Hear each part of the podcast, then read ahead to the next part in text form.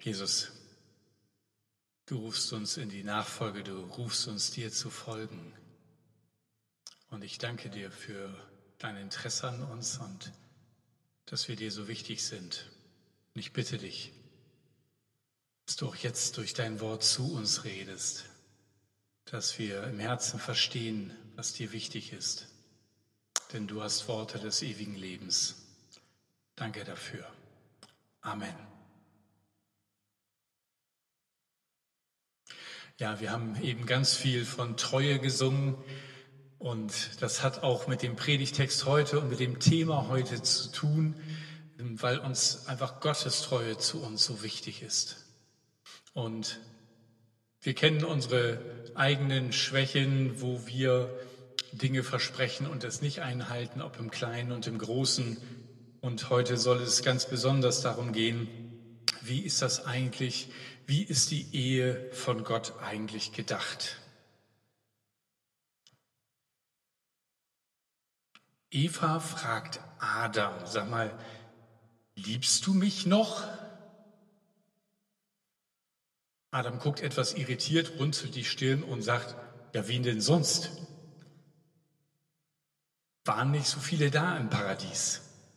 Wäre das Ganze, also wäre das Paradies in Ostwestfalen gewesen, hätte Adam wahrscheinlich geantwortet, habe ich dir doch schon bei unserer Hochzeit gesagt und ich sage dir Bescheid, wenn sich was ändert. Aber das war ja vielleicht noch am Anfang, als der Sündenfall noch nicht gewesen ist. Vielleicht wäre er auch viel netter gewesen, der arme Adam, was der sich alles anhören muss. Wie Ehe gedacht ist, darum geht es heute. Und ich möchte gleich am Anfang einen Verdacht ausräumen, nämlich ich bin kein Fachmann.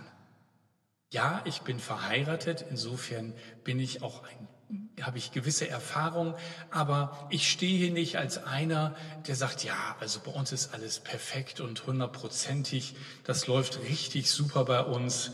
Ähm, also jeden Tag stehe ich auf und denke so, Mensch, ach, wie gut, wie gut, dass wir verheiratet sind. Das denke ich immer wieder und immer noch, Gott sei Dank.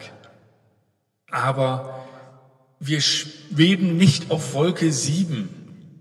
Ich bin immer noch, wie wir es auch in unserem Treuversprechen formuliert haben, dankbar für dich. Und wir haben gesagt, wir wollen jeden Tag für den anderen danken. Ich gebe zu, das habe ich nicht jeden Tag eingehalten.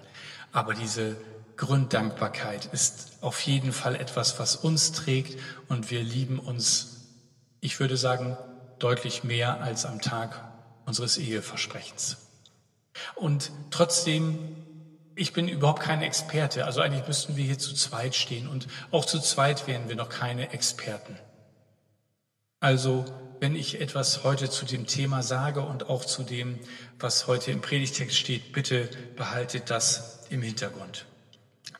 Es ist ein unheimlich wichtiges Thema, weil wir alle sind in eine Familie im besten Fall hineingeboren. Wir haben mindestens eine Mutter und auch in der Regel einen Vater, ob wir ihn erlebt haben oder nicht. Und es ist so wichtig, in einer Familie aufzuwachsen, weil da eigentlich die Grundwerte und das Grundvertrauen von uns erlernt werden kann und wir lebens- und liebesfähig werden. Aber ich muss auch sagen, es ist ein Thema, über das vielleicht auch viel zu wenig gesprochen wird und viel zu viele Irrtümer über die Ehe kursieren, nicht nur durch Fernsehen und Medien und äh, unterschiedliche Sichtweisen, sondern ich denke auch oft leider in christlichen Gemeinden, wo dann gehofft wird, dass es doch diesmal klappt bei diesem Paar. Und ich muss sagen, ich, ich liebe Trauungen. Ich freue mich immer auf die Traugespräche. Ich freue mich, da zwei junge Menschen zu sehen, die äh, bereit sind, gemeinsam den Weg zu gehen und zu sehen, wie diese beiden besonderen Menschen zusammengekommen sind und dann auch die Traugottesdienste durchzuführen, ist für mich immer eine Freude. Und gleichzeitig ist es total wichtig, eben nicht nur diesen Anfang zu sehen, sondern wie geht es weiter und wie kann eine Ehe gelingen? Eine Ehe, die über viele Jahre und Jahrzehnte ähm, gelingt und wo es ein wachsendes Miteinander ist. In Deutschland haben wir eine Scheidungsrate von 38,5 Prozent. Und das ist schon besser als 2005. Da waren wir bei 51,9 Prozent. Ich denke, Ehevorbereitungskurse würden deutlich helfen, damit Ehepaare nicht zu bläuäugig in ihre Ehen gehen würden und für Krisen besser gerüstet wären. Wir haben hier auch so ähm, Ehe-Alpha-Kurse, die wir schon öfters durchgeführt haben und auch gerne wieder durchführen.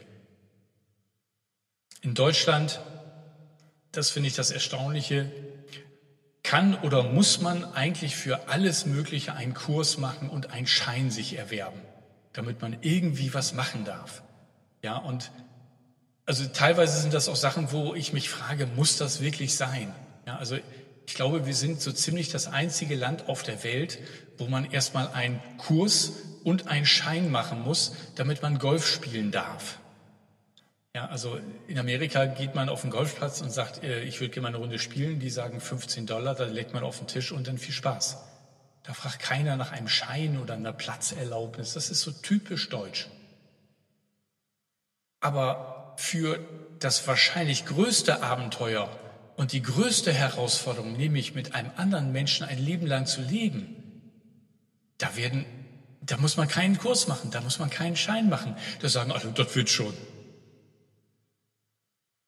Hat ja zugeguckt bei anderen. Das, das finde ich eigentlich erstaunlich.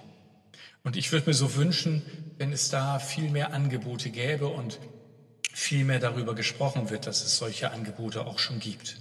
Auch wir haben hier schon Ehevorbereitungskurse durchgeführt.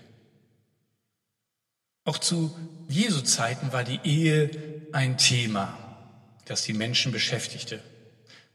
Besonders auch, wie damit umzugehen ist, wenn nicht alles so rund läuft, wenn eine Ehe scheitert. Wir hören davon in Markus 10. Und ich lese uns mal den Text und ihr könnt gerne mitlesen ab Vers 1. Dann verließ Jesus Kapernaum und ging nach Süden in das Gebiet von Judäa und in die Gegend östlich des Jordan. Wieder versammelten sich die Menschen um ihn, und wie immer lehrte er sie. Einige Pharisäer kamen und fragten, um ihn damit auf die Probe zu stellen. Darf ein Mann sich von seiner Frau scheiden lassen? Was hat Mose über die Scheidung gesagt? fragte Jesus. Er hat sie erlaubt erwiderten sie. Er hat gesagt, ein Mann brauche seiner Frau nur einen offiziellen Scheidungsbrief auszustellen und dürfe sie dann fortschicken.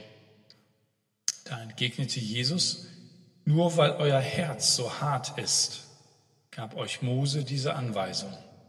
Doch der Wille Gottes wird schon mit Beginn der Schöpfung deutlich, als er sie als Mann und Frau schuf. Jetzt zitiert er 1. Mose 1.27. Deshalb wird ein Mann Vater und Mutter verlassen und sich an seine Frau binden und die beiden werden zu einer Einheit. Dann sind sie nicht mehr zwei, sondern eins und niemand darf sie trennen, denn Gott hat sie zusammengebracht, sagt Jesus dazu deutend. Als er später mit seinen Jüngern allein im Haus war, fragten sie ihn erneut danach. Er sagte ihnen, wer sich von seiner Frau scheiden lässt und eine andere heiratet, begeht Ehebruch. Und wenn eine Frau sich von ihrem Mann scheiden lässt und wieder heiratet, begeht sie ebenfalls Ehebruch. Soweit unser Text, unsere Begebenheit. Wenn wir diesen Text verstehen wollen und was es für uns heute bedeutet, ist es total wichtig, dass wir die Situation, in die hinein Jesus das gesprochen hat, verstehen. Es ist nicht nur 2000 Jahre her, es ist auch eine andere Kultur, es ist ein anderes Land und es ist wichtig, dass wir verstehen, wie damals zur Zeit Jesu dieses Eherecht in Israel gelebt wurde, wie es ausgelegt wurde und was das ganz konkret bedeutete. In 5. Mose 24.1 das ist das, worauf hier sich auch die Pharisäer berufen, ähm, ist Folgendes geregelt.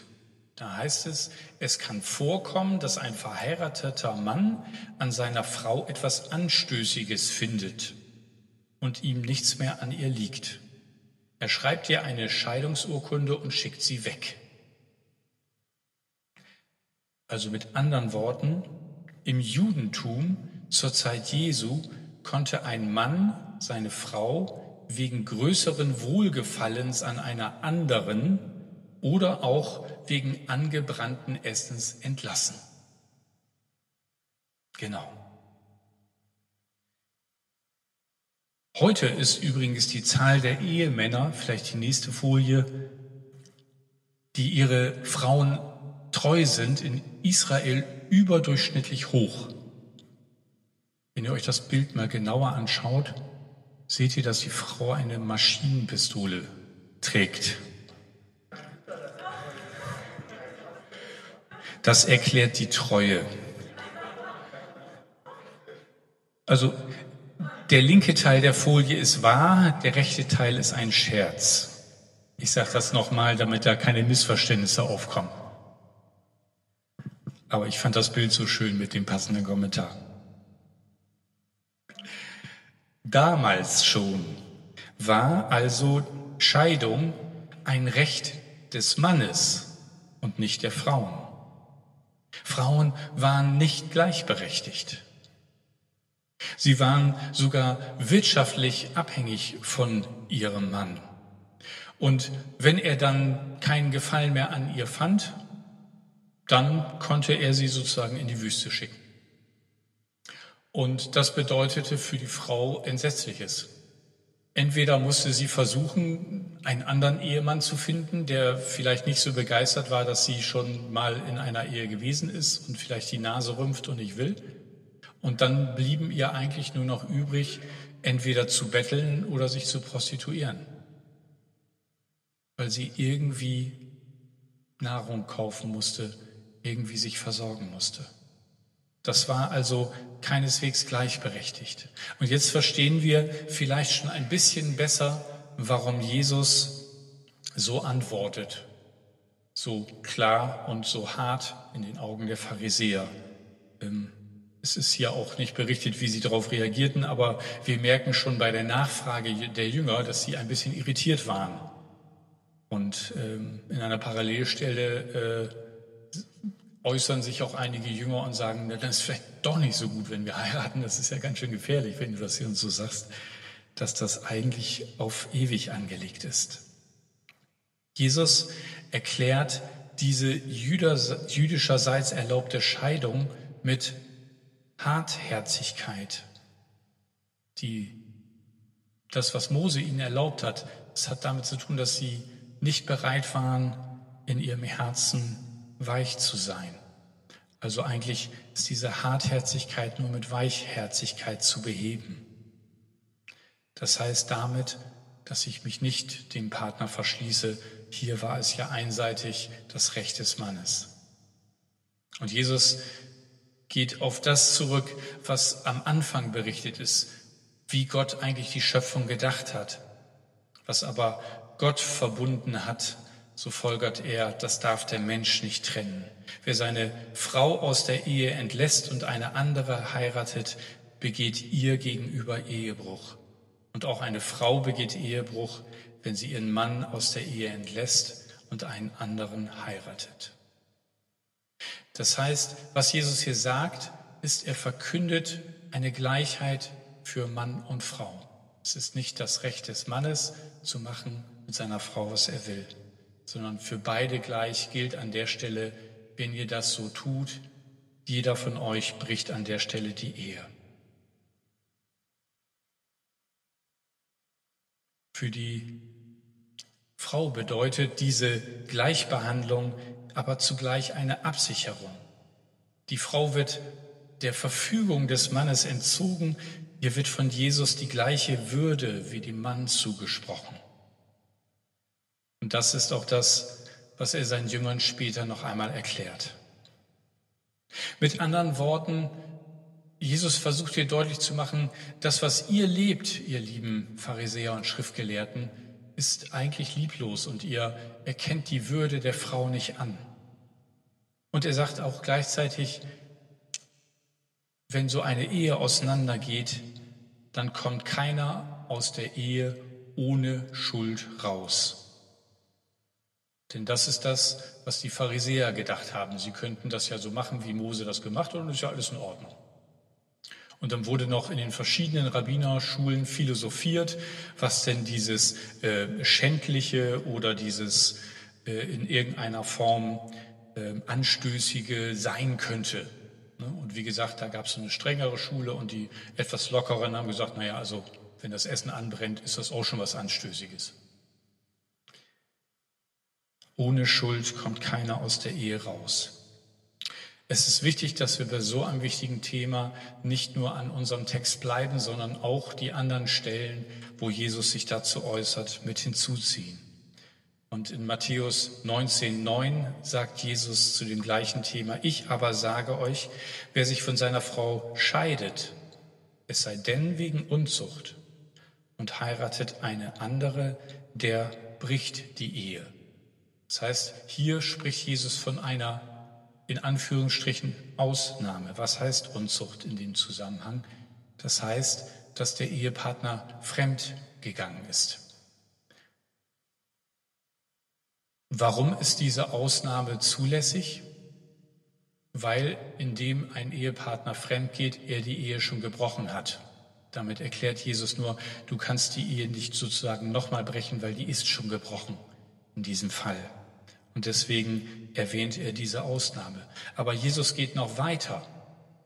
Wenn wir in die Bergpredigt schauen, dann wird es langsam richtig knifflig. Vielleicht habt ihr bis jetzt nur gedacht, betrifft mich alles nicht. Jetzt wird spannender. Matthäus 5, 27 sagt Jesus, ihr habt gehört, dass im Gesetz von Mose es heißt, du sollst nicht Ehe brechen. Ich aber sage, wer eine Frau auch nur mit einem Blick voller Begierde ansieht, hat im Herzen schon mit ihr die Ehe gebrochen. Ich habe kurz überlegt, ob ich an dieser Stelle der Predigt eine Umfrage mit Handheben mache, bin dann aber zu dem Schluss gekommen, dass das vielleicht doch nicht so hilfreich ist.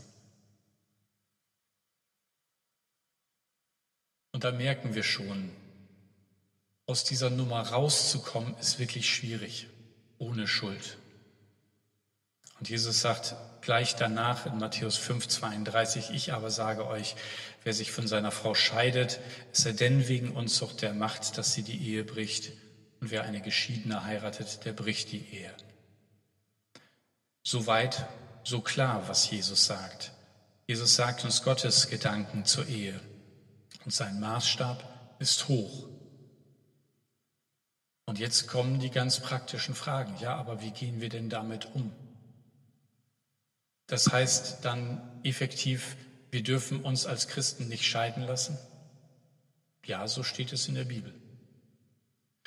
Aber unser Bild wäre unvollständig, wenn es da nicht noch eine weitere Begebenheit gäbe, die uns in Johannes 8 berichtet wird. Da ist es nämlich so, dass eine Frau auf frischer Tat ertappt wird beim Ehebruch und sie wird zu Jesus gebracht. Und wieder wollen mal wieder die Pharisäer Jesus eine Falle stellen und wollen in irgendeiner Form ihn diskreditieren oder in eine schwierige Situation bringen. Und vielleicht kennt ihr die Geschichte, wo sie die Frau in die Mitte stellen, praktisch an Pranger stellen. Allein das ist schon absolut würdelos. Und dann Jesus vor die Frage stellen, ja, was sollen wir jetzt tun? Und Jesus reagiert erst gar nicht. Der fragt nach, was ist denn das, was geboten ist? Und dann sagt er, wer ohne Sünde ist, der werfe den ersten Stein. Und kniet sich wieder nieder und schreibt mit dem Finger auf die Erde. Und plötzlich lassen alle die Steine fallen und ziehen von dann. Die Ältesten fangen an und die Jüngeren ziehen nach.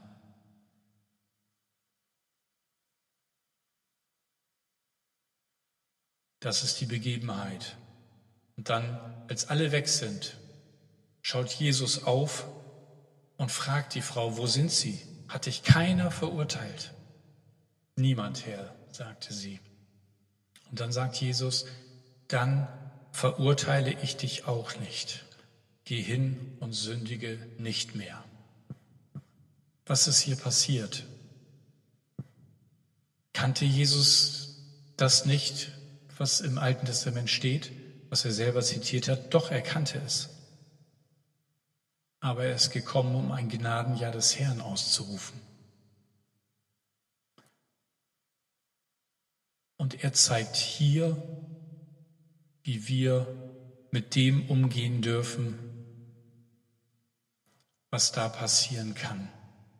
Was passiert, wenn Ehebruch passiert. Und er sagt damit nicht, das ist in Ordnung, sondern er sagt, geh hin und sündige nicht mehr. Er hält also daran fest, aber er zeigt auch Barmherzigkeit und Vergebung. Und diese Situation ist schon ein bisschen absurd und zeigt auch, wie damals die Praxis gewesen ist. Denn eigentlich heißt es in 5. Mose 22, Vers 22, wenn jemand dabei ergriffen wird, dass er bei einer Frau schläft, die einen Ehemann hat, so sollen beide sterben, der Mann und die Frau. Und man fragt sich in dieser Szene, haben sie den Mann nicht gefunden? War doch auf frischer Tat ertappt. Warum bringen sie nur die Frau? Was soll das? Das ist sehr unwahrscheinlich.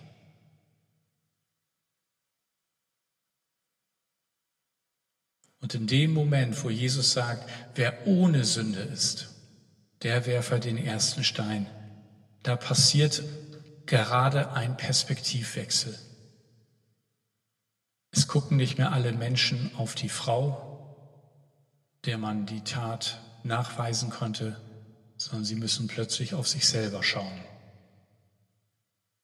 Und ich glaube, das ist genau wichtig bei diesem Text und bei diesem Thema. Plötzlich sind alle Frommen hier selbst gefragt. Und keiner von ihnen, weil er ehrlich in sich geht, ist sündlos.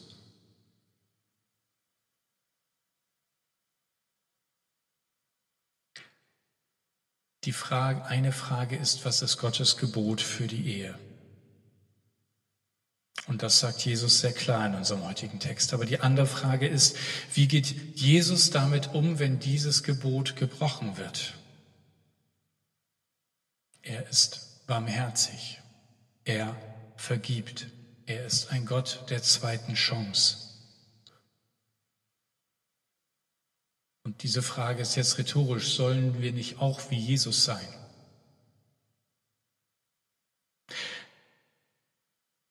Ich muss den Rahmen noch ein bisschen weiter spannen.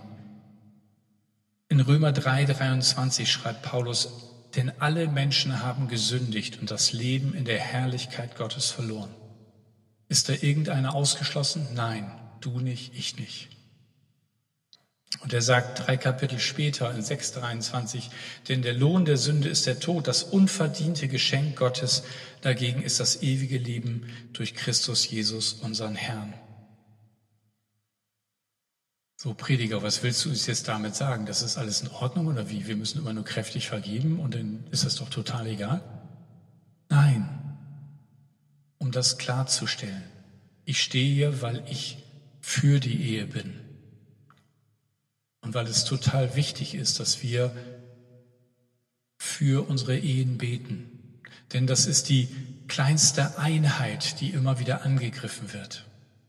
Und wenn Jesus betet in Johannes 17, dass sie, sprich wir, eins sind, gleich wie wir, er mit dem Vater eins ist, dann hat er nicht nur die Gemeinde als Ganzes im Blick, sondern auch die Ehe, die kleinste Einheit der Gemeinschaft, die von Mann und Frau, weil da so gern der Teufel auch einen Keil reinschieben möchte.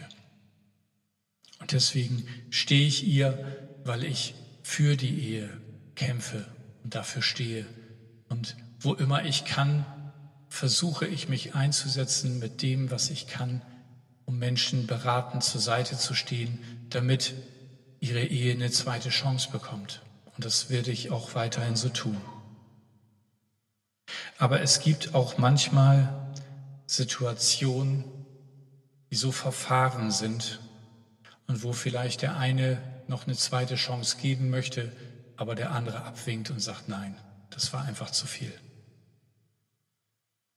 Und wisst ihr, es ist einfach etwas, was viele Menschen betrifft und deswegen ist der Schaden oft durch eine Scheidung so groß und betrifft mehr Menschen. Aber Ehebruch ist eine Sünde wie andere auch. Wenn wir in Galater 5 reinschauen, Vers 19 bis 21, wo Paulus davon redet, was oft in uns noch drinsteckt, sagt er, gebt ihr dagegen eurer alten menschlichen Natur nach, ist offensichtlich, wohin das führt.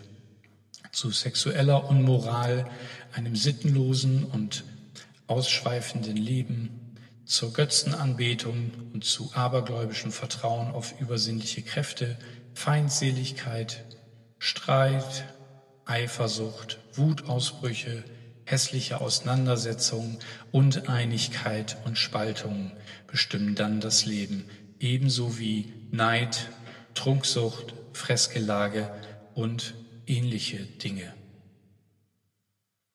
Wisst ihr, die Schwierigkeit ist, dass manche Dinge, die wir tun, die nicht im Gottes Willen sind, sind, wenn sie bekannt werden, haben sie irgendwie den Charakter, dass wir uns darüber empören oder dass wir mitleiden.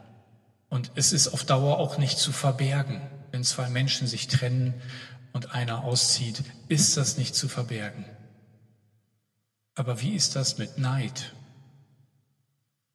Wie ist das mit Geiz? Kriegt das jemand mit? Wenn ich, wenn die Kollekte rumgeht, einfach nur meine Hand rein tue und sie wieder rausziehe, ohne dass ich was reingetan habe? Oder wenn ich möglichst viele kleine Münzen nehme, damit es gut klingt?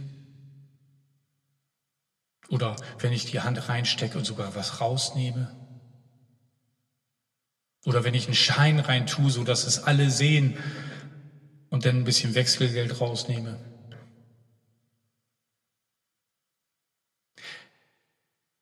Das ist ja noch ein öffentlicher Rahmen. Aber es gibt Dinge, die Gott benennt als Sünde, die sind nicht so sichtbar. Geiz ist nicht so sichtbar. Neid ist selten sichtbar. Und trotzdem wird es als Sünde und als Vergehen bezeichnet. Und deswegen sind wir auch diejenigen, die keinen Stein werfen dürfen, wenn wir sehen, dass andere in Schwierigkeiten und in Schlingern mit ihrer Ehe kommen. Nochmal, ich liebe Ehe und ich hasse Scheidung. Wir sollten für jede Ehe kämpfen. Und zwar nicht erst, wenn die Schwierigkeiten sichtbar sind. Und oft, und das ist sehr traurig, aber wahr, und wir können alle was daran ändern, oft wird erst dann Hilfe und Rat gesucht, wenn das Kind schon tief im Brunnen gefallen ist.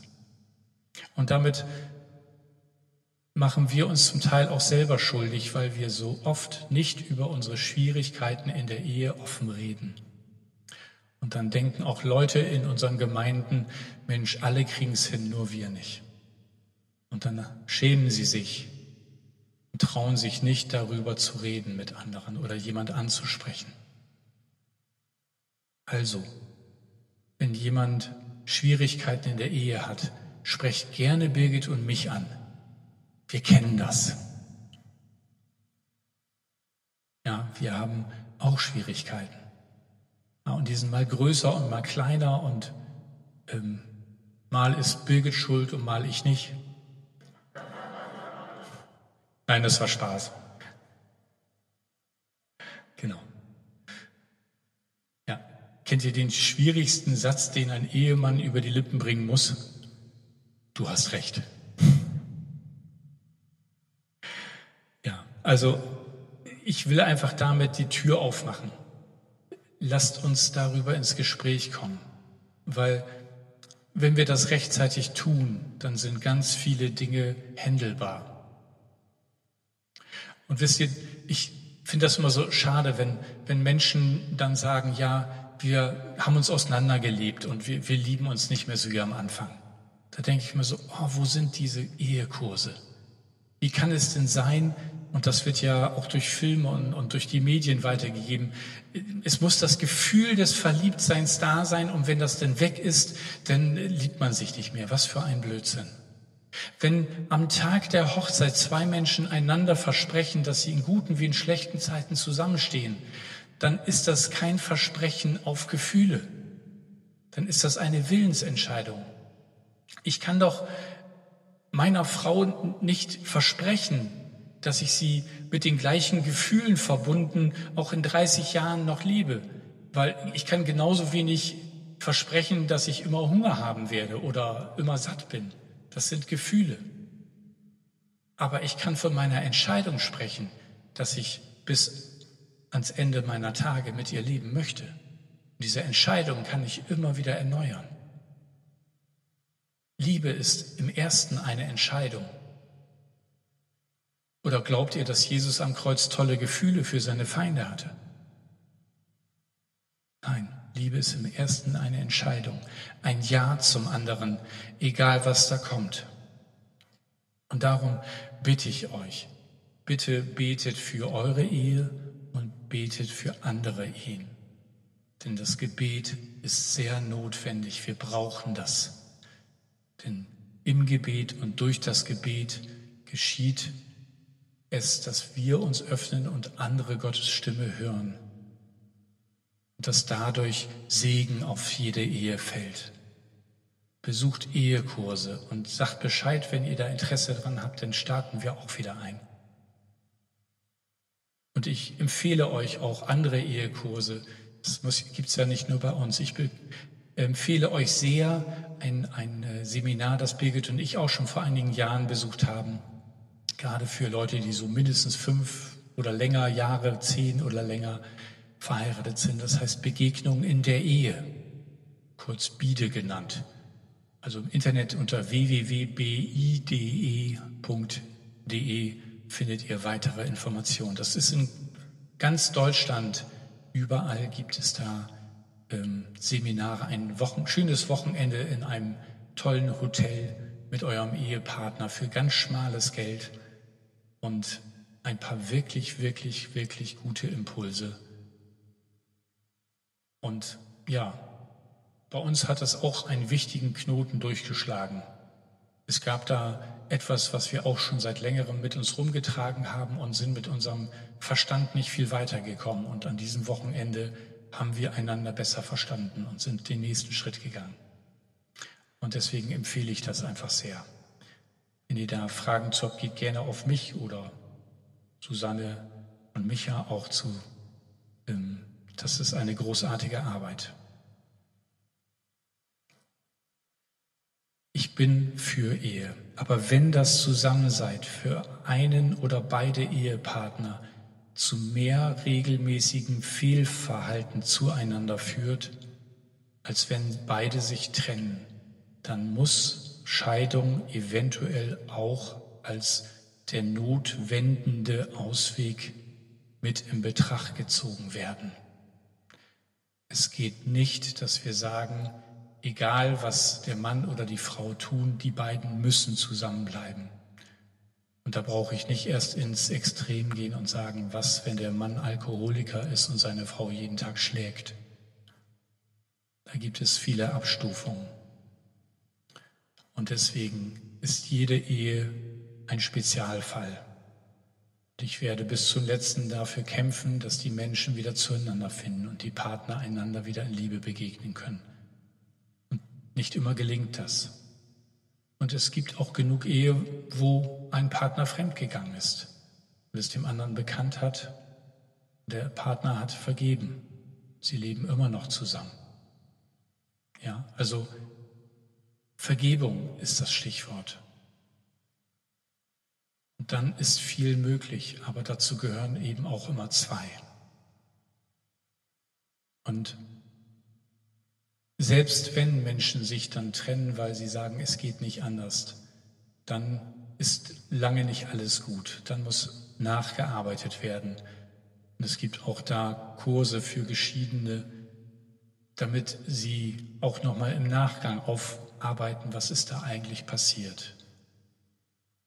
Und das ist gut, solche Seminare und Kurse zu besuchen, weil sonst trifft man vielleicht einen anderen Menschen, in den man sich verliebt und geht mit den alten Wunden und auch mit den alten Schwächen und Fehlern in die neue Beziehung. Und das wäre für beide nicht gut. Ihr, vielleicht kennt ihr auch den Adrian Plus, den ich sehr schätze, den britischen Autor. Der hat auch zu diesem Abschnitt was geschrieben. Und ähm, mir geht es ähnlich, deswegen möchte ich euch kurz seine abschließende Bemerkung zu unserem Abschnitt weitergeben. Er schreibt, meine Meinung über Scheidung, Gott hasst Scheidung, aber nicht ganz so sehr, wie er die Unfähigkeit oder die Weigerung mancher Christen hasst, denen zu vergeben und sie barmherzig aufzunehmen, deren Leben durch Konflikte, Grausamkeit und anderes zerrissen wurde. Das ist meine Meinung.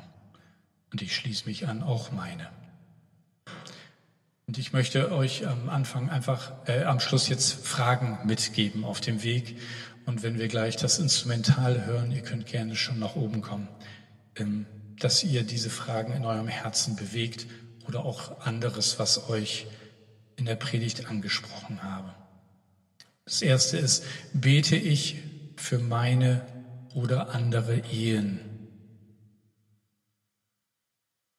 Und wenn nein, lade ich dich sehr herzlich dazu ein, das aufzunehmen. Oder bin ich mit dem Versagen anderer genauso barmherzig wie mit meinem eigenen Versagen? Ich weiß nicht, wie es euch geht. Ich ertappe mich immer wieder, dass ich da mit zweierlei Maß messe.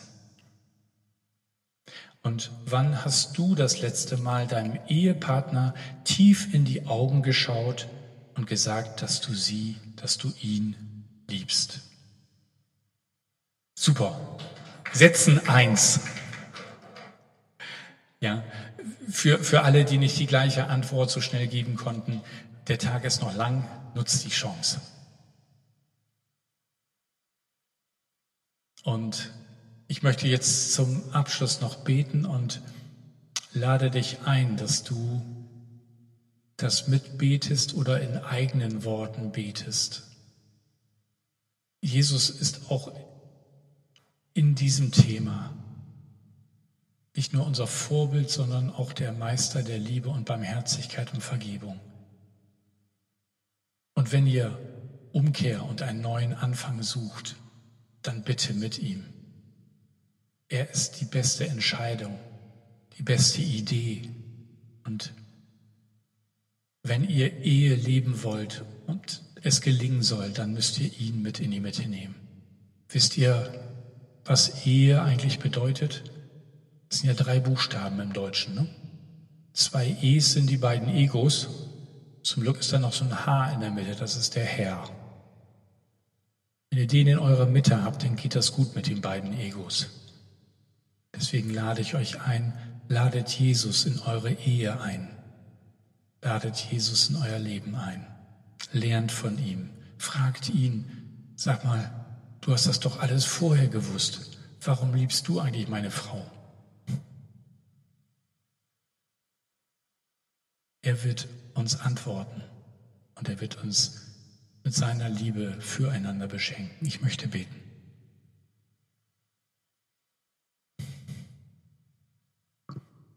Danke, Jesus.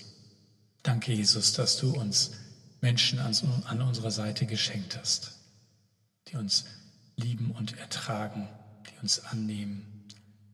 Du siehst, wo wir manchmal einander missverstehen und Dinge nicht gut laufen, aber auch da dürfen wir von dir lernen und einander vergeben. Und Herr, ich bitte dich, dass du jede Ehe segnest in unserer Gemeinde und dass du aber auch bei den Menschen bist, die schon die Erfahrung machen mussten, dass es nicht weitergeht. Und dass wir sie in gleicher Weise in unserer Gemeinschaft willkommen heißen, für sie da sind, um uns um sie kümmern, für sie sorgen, für sie beten. Ein jeder trage die Last des anderen. Das ist dein Wunsch. Und daran wollen wir unsere Liebesfähigkeit erproben. Jesus, komm du in unsere Ehen, komm du in unser Leben. Wir geben dir unsere Ehe, wir geben dir unser Leben. Wir brauchen dich und deinen Geist. Vergib, wo wir nicht in der Liebe einander begegnet sind. Füll uns neu mit deiner Liebe füreinander. Wir wollen von dir lernen. Amen.